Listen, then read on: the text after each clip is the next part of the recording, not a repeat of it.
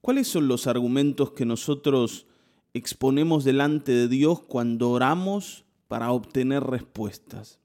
¿Por qué digo argumentos? Uno podría decir, bueno, pero solo el ser hijos de Dios eh, debe ser un argumento suficiente como para que el Señor nos responda. Y es verdad, es verdad. Pero aún el hecho de ser sus hijos y de que Él quiera respondernos obedece al deseo de nuestro Padre de ser generoso con aquellos a los que ha tomado por hijos. Está bien, ¿no? Por tanto, tenemos que entender que Dios no nos responde por nosotros, sino por Él.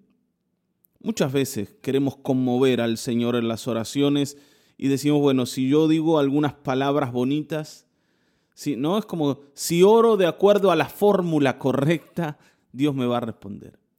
Si, si interpongo alguna promesa, ¿no? Diciendo, bueno, Señor, si vos me das lo que te pido, yo te voy a cumplir esta promesa, ¿no? A veces también sentimos que es algo que Dios va a aceptar y oramos así, ¿no? Prometiendo cosas.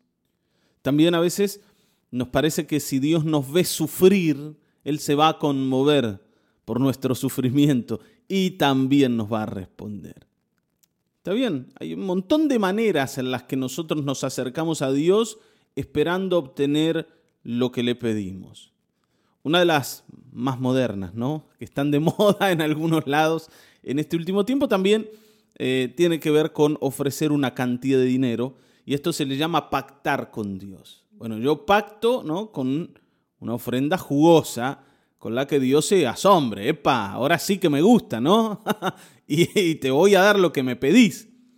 Pero hermanos, todas estas cosas no son importantes lo, único importante cuando yo voy delante de Dios y, y, oro delante del Señor y expongo mi causa o mi pedido, es entender quién es el que me va a responder y cómo es ese Dios que me va a responder, que tiene que ver con lo que decíamos antes. Dios me responde por quién es Él, no por lo que yo soy o lo que yo tengo o lo que a mí me pasa. Y esto es lo que el salmista en el Salmo 74 nos va a dejar claro. Así que vamos a leer Salmo 74, versículos 9 al 17. Dice, ya no vemos sondear nuestras banderas, ya no hay ningún profeta y ni siquiera sabemos hasta cuánto durará todo esto. ¿Hasta cuándo, oh Dios, se burlará el adversario? ¿Por qué siempre insultará tu nombre el enemigo? ¿Por qué retraes tu mano, tu mano derecha? ¿Por qué te quedas cruzado de brazos? Tú, oh Dios, eres mi rey desde los tiempos antiguos. Tú traes salvación sobre la tierra. Tú dividiste el mar con tu poder.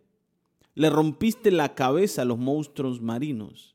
Tú aplastaste la cabeza del leviatán y lo diste por comida a las jaurías del desierto. Tú hiciste que brotaran fuentes y arroyos, sacaste ríos de inagotables corrientes. Tuyo es el día, tuya también es la noche. Tú estableciste la luna y el sol, trazaste los límites de la tierra y creaste el verano y el invierno. Bueno, cuando uno lee la escritura, no es como que se te ordena el pensamiento. Eh, salís de la confusión. Nosotros vemos aquí en este pasaje primero un, como un reclamo hacia Dios. Señor, ¿por qué no nos respondes? Incluso hay una frase en el versículo 11 que dice, ¿por qué te quedas cruzado de brazos? ¿No? Como si el Señor estuviera empacado para no respondernos. Esto es lo que el salmista siente, ¿no? Señor, estás viendo lo que nos pasa y no haces nada para salvarnos de esta situación.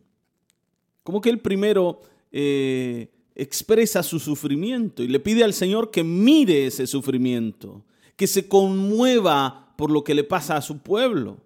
Incluso más. Él dice, Señor, cuando estos enemigos, estos adversarios que tenemos, nos insultan, también insultan tu nombre. ¿No vas a hacer nada para defender esto? Y pareciera que ese argumento no tiene demasiada respuesta delante de Dios. Y entonces inmediatamente él empieza a recordar delante de quién está.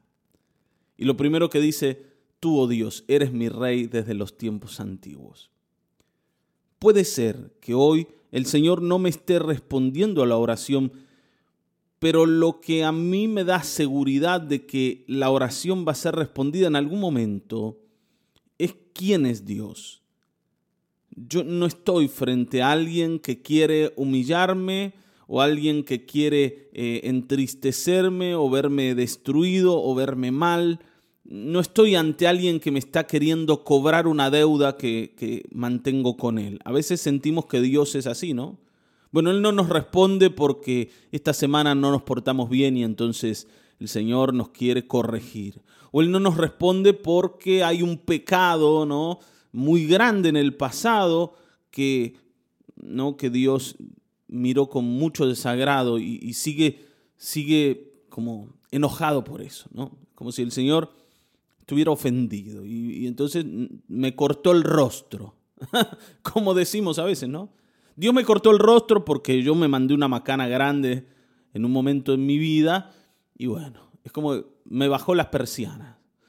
Pero no es así. Él sigue siendo el mismo. Recuerden que los que cambiamos somos nosotros, no es Él, Él sigue siendo el mismo. Y esto es lo que dice el salmista, tú eres mi rey desde los tiempos antiguos, eres el mismo que, que eras antes, sigue siendo el mismo hoy. Y, habla de lo que el Señor hizo en el pasado. Dice, tú traes salvación, tú dividiste el mar con tu poder. Y habla ¿no? de, de las cosas que el Señor ha hecho, los prodigios del Señor. ¿Está bien? Las victorias del Señor en el pasado. Tú hiciste que brotaran fuentes de arroyos, dice el versículo 15. Tuyo es el día, tuya la noche. Tú estableciste la luna y el sol Tú trazaste los límites, creaste el verano, el invierno. Señor, tú eres poderoso, tú has hecho todas las cosas. Y si hay alguien que va a hacer algo en mi vida, vas a ser tú. Tú eres mi Dios. Y esto es lo que yo voy a mirar buscando mi respuesta. Está bien, ¿no? ¿Quién es el Señor? Nunca el Señor nos va a responder por lo que somos nosotros. Él nos va a responder por lo que es Él. Eh, la otra vez lo mencionábamos cuando hablamos del Salmo 51. David buscando arrepentirse, le dice, Señor, perdóname, Señor, limpiame, no porque yo soy un pobre tipo que no pudo actuar de otra manera y me mandé una macana, sino porque tú eres misericordioso. Porque la multitud de tus piedades te van a movilizar a perdonar no porque yo me merezca el perdón o porque yo necesite el perdón, o como decíamos, ¿no? Recién, porque yo sea un pobre hombre, simplemente, ¿no? No es por eso, es porque el Señor es misericordioso, es porque Él es compasivo. Nosotros debemos conocer al Señor, porque al conocer al Señor vamos a entender por qué podemos venir delante de Él y pedirle. El Señor Jesús nos enseñaba lo siguiente, él decía, si ustedes, que son malos, saben dar buenas dádivas a sus hijos, como el Padre, ¿no? El Padre de, de todas las cosas, el Padre celestial, el Padre perfecto, el Padre bueno, el Padre misericordioso, el que ha entregado a su Hijo para salvarnos, no nos va a responder también cuando le pedimos. Él nos responde por lo que Él es, por quién es no por lo que somos. Y debemos dejar de pensar en si merecemos la respuesta de Dios o no merecemos. Hermanos, si querés responder esa pregunta, no necesitas pensar demasiado. La verdad es que no merecemos nada. no merecemos nada. Dios no puede respondernos en base de nuestros merecimientos, si no estaríamos fritos. Él nos responde por quién es Él y por cómo Él ha decidido mirarnos a nosotros. Basta de pensar que somos el objeto del amor de Dios. ¿no? Y, y, que el Señor nos va a responder porque está muy enamorado de nosotros, porque somos su pueblo y porque le servimos y porque hacemos o no hacemos. Él nos responde porque es misericordioso, porque es compasivo, porque al Señor le agrada aquel que cree, la fe de las personas conmueve el corazón de Dios. Por eso esa mujer que estaba ahí delante del Señor pidiendo, haz un milagro con mi hija. Y el Señor le decía, no, no te puedo dar lo que es de los hijos porque esto es para ellos, porque el Padre lo destinó para ellos. Y ella decía, sí Señor, pero solo las migajas, lo que cae de la mesa de los hijos, es lo que yo necesito para que mi hija se sane. Y el Señor dice, bueno, es demasiada la fe, no puedo negarme, no puedo negarme. No puedo negarme porque yo soy alguien que valora la fe. Eso es lo que Dios dice. Yo valoro la fe no el merecimiento. ¿Está bien, no? Hermanos, busquemos a un Dios que eh, responde por, por quién es. Como Él no se va a traicionar.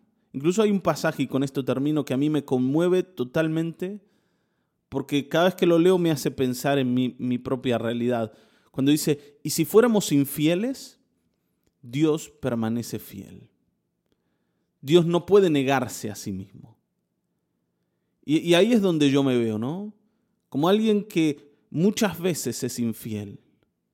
Pero mi infidelidad no hace a Dios infiel. Él sigue siendo lo que es.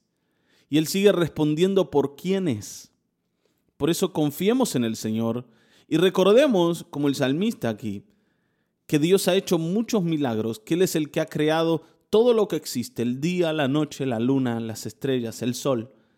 Y de esa manera también va a crear algo nuevo en tu vida. Pronto lo vas a ver. Sigue confiando. Amén. Vamos a orar. Padre, gracias por este tiempo devocional. Porque podemos mirarte y podemos descubrirte. Porque, Señor, tú nos permites sacar la mirada de nosotros mismos. Muchas veces nos hemos relacionado contigo a través de merecimientos, pero no hay merecimientos posibles. Tú respondes porque eres fiel y por qué has decidido hacerlo. Señor, hoy creemos y venimos a confiar en quién tú eres, no en quién somos nosotros. Gracias, amado Dios, por este tiempo. Bendice a mis hermanos y responde sus oraciones. En el nombre de Jesucristo. Amén, amén, amén.